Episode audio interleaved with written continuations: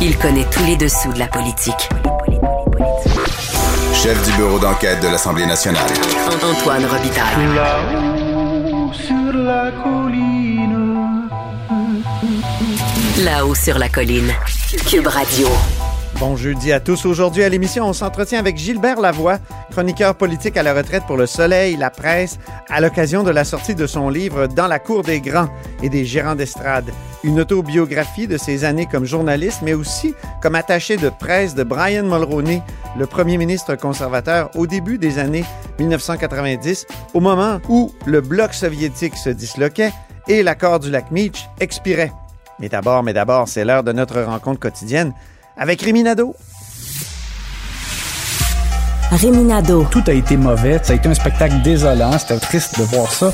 Antoine Robitaille. On sait bien, vous voulez faire du nationalisme, mais non, on veut justement contrebalancer cette délocalisation-là politique. La rencontre. Un jour, on fera notre débat. Oui, oui, bien sûr. Métal sur métal. C'est le moment de vérité. La rencontre. Nado Robitaille. Et bonjour Rémi Nadeau, Allô, Antoine. chef de bureau parlementaire à l'Assemblée nationale pour le journal et le journal. Tu trouves que Christian Dubé euh, a été plus convaincant au jour 2 de son projet de loi, là, le ministre de la Santé qui a expliqué son projet de loi sur la sortie de l'urgence sanitaire?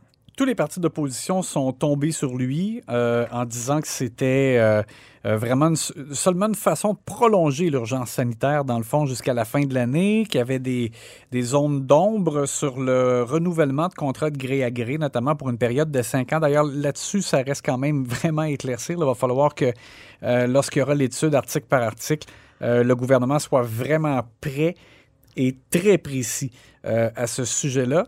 Euh, Mais Il y quand a Manon Massé en chambre qui a, qui a dit c'est la même affaire, mais ça n'a pas le même nom. Oui, c'est ça.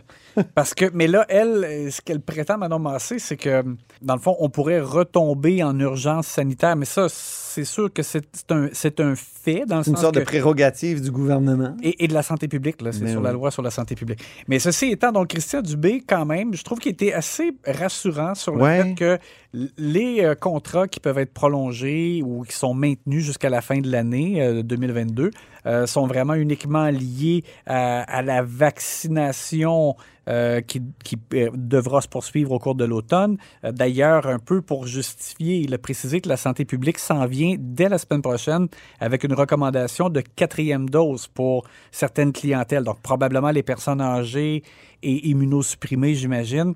On aura le détail plus tard. Mais donc, lui est arrivé avec ça un peu pour dire que si- on peut pas. Sinon, c'est un manque de prudence. Si on, Ben oui. on lève tout euh, du jour au lendemain et qu'on ne garde pas de marge de manœuvre pour agir et garder la possibilité, notamment que des professionnels de, de tout acabit, ben pas de tout acabit, là, mais de, de- de- des professionnels plus élargis puissent vacciner euh, et qu'on puisse garder une capacité pour l'entreposage des équipements de protection, des masques et des vaccins aussi. Alors ça, je dis, ça se comprend.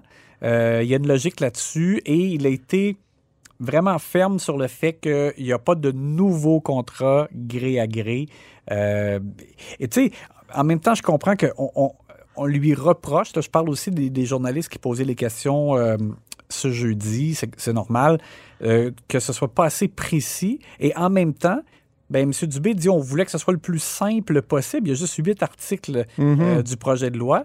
Mais en même temps, là, je pense qu'en en voulant faire trop simple, euh, ça, ça donne la, la possibilité, dans le fond, qu'avec la perception, on puisse croire euh, qu'il y a des trous là-dedans. Et, euh, mais au moins, en tout cas, j'ai trouvé quand même un peu plus rassurant ce sujet-là aujourd'hui. C'était bon quand il a dit aux oppositions qu'est-ce qui est déraisonnable dans les points suivants? Ouais. Là, il a dit garantir notre capacité d'avoir des ressources humaines pour faire du dépistage et de la vaccination. Est-ce que c'est maintenir les contrats pour le bon fonctionnement des cliniques de dépistage? Euh, qu'est-ce qui est déraisonnable? Est-ce que c'est garder les primes, embaucher les infirmières? Il était assez convaincant, là. Oui, exact. Puis M. Legault a repris un peu ça en chambre face à Dominique Anglade, par exemple, en disant qu'est-ce que vous voyez de pas correct là-dedans? Ouais. Euh, puis là, ben, effectivement, euh, sur ces éléments-là, euh, on peut difficilement être contre. Passons maintenant à l'analyse sportive de la période de questions.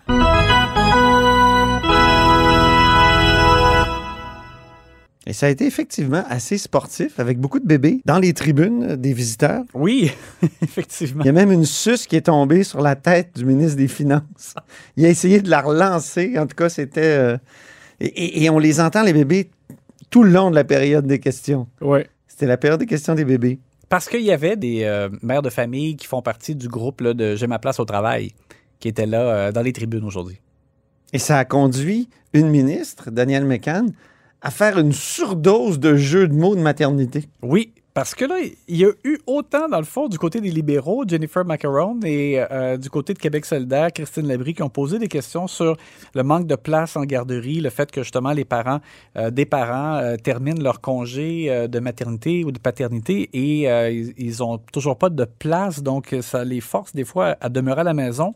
Et il y avait beaucoup donc de questions à ce sujet-là. Mathieu Lacombe n'était pas au Salon Bleu, le ministre de la Famille. C'est Daniel McCann, la ministre de l'Enseignement supérieur, qui euh, a répondu à sa place. C'est bon. Alors, elle, dans le fond, ce qu'elle disait, c'est qu'il y a un plan qui a été présenté par le gouvernement pour créer 37 000 places d'ici 2025. Et, et- et avec le- ce plan-là, il y a un projet de loi qui est présentement à l'étude. Et elle a dit ça fait 50 heures, 50 heures euh, que c'est en travail.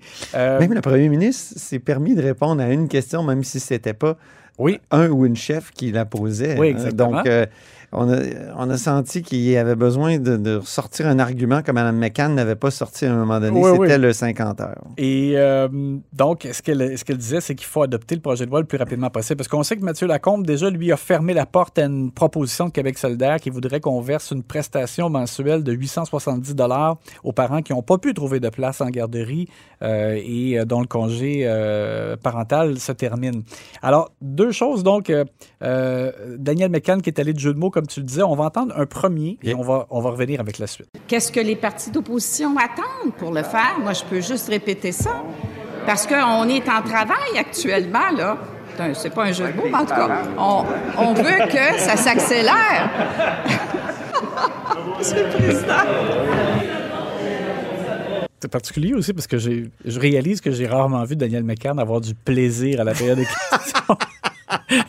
Et on va, et on va écouter un deuxième extrait où encore une fois, là, il s'est payé un autre jeu de mots. Monsieur le Président, je dirais même, il faut accoucher le plus rapidement possible de ce projet de loi. Absolument.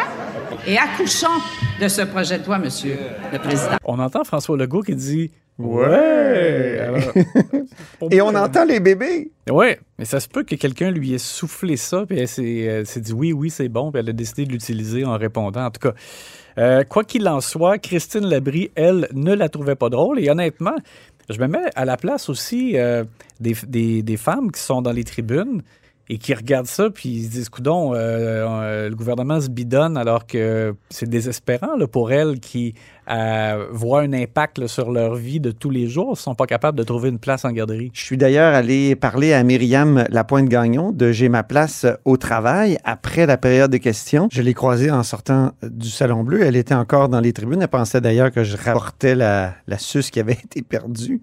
Elle m'a dit qu'elle était découragée des euh, réponses du gouvernement. Elle trouvait que c'était horrible.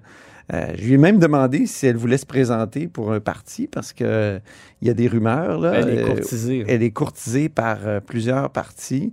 Elle a dit euh, seulement si un jour il y a une garderie à l'Assemblée nationale. Parce Ah. que sinon, je ne peux pas. Euh, je dois rester à la maison. Alors, Christine Labrie trouvait pas ça drôle et euh, donc elle était choquée. Elle a dit euh, que c'était un, elle comprenait pas que le gouvernement puisse encore prétendre euh, qu'il était féministe et euh, on va entendre donc ce- la fin donc de cet extrait et ce que François Legault a dit à micro fermé mais qu'on entend très bien par la suite. Savez-vous quoi? Moi, ça me surprend pas qu'ils abandonnent ces femmes-là. Ce qui me surprend, c'est qu'ils continuent de dire qu'ils sont féministes. Le leader du gouvernement. Mère Teresa.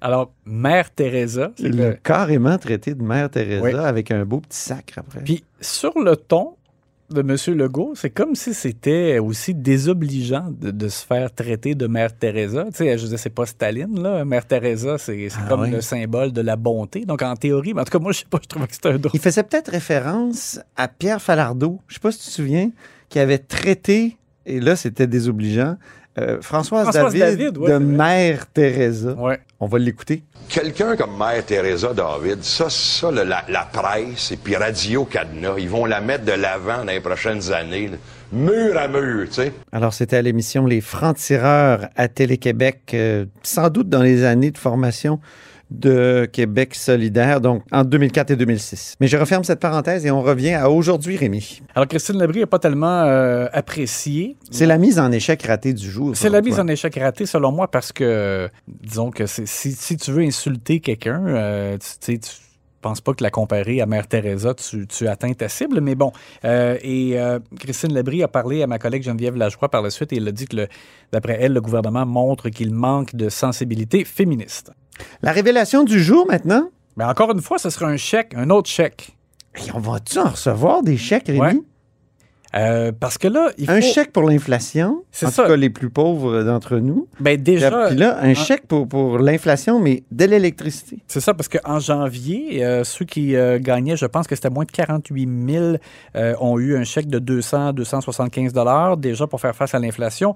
Mardi prochain, au budget, le gouvernement va nous annoncer qu'il va envoyer un chèque aux Québécois à plus de Québécois, que ce sera plus généreux que 200, 275, on verra. Et là, en plus, donc, pour ce qui est de la fameuse hausse de tarifs d'hydro de l'an prochain, donc en avril 2023, que l'on prévoit à 5% disent les experts, parce que c'est maintenant lié à l'inflation, euh, ben là, François Legault a révélé que pour ça aussi, il va envoyer un chèque pour compenser. Alors là, ça fait, c'est- ça fait beaucoup de chèques, mais, euh, mais surtout dans le cas d'Hydro, c'est parce que ça veut dire que c'est beaucoup d'argent qui entre en trop. Et là, ça fait une boucle parce qu'on revient au phénomène des trop perçus. Aïe, aïe. Alors, euh, Phénomène que le gouvernement voulait abolir avec sa fameuse loi là, de 2019. exact. Eh bien, merci beaucoup, Rémi Nadeau, puis on se reparle demain. À demain! Et demain, c'est vendredi. Et comme toujours, Rémi Nadeau nous donnera ses aperçus de pouce en l'air et pouce en bas pour sa chronique politique de samedi dans le journal.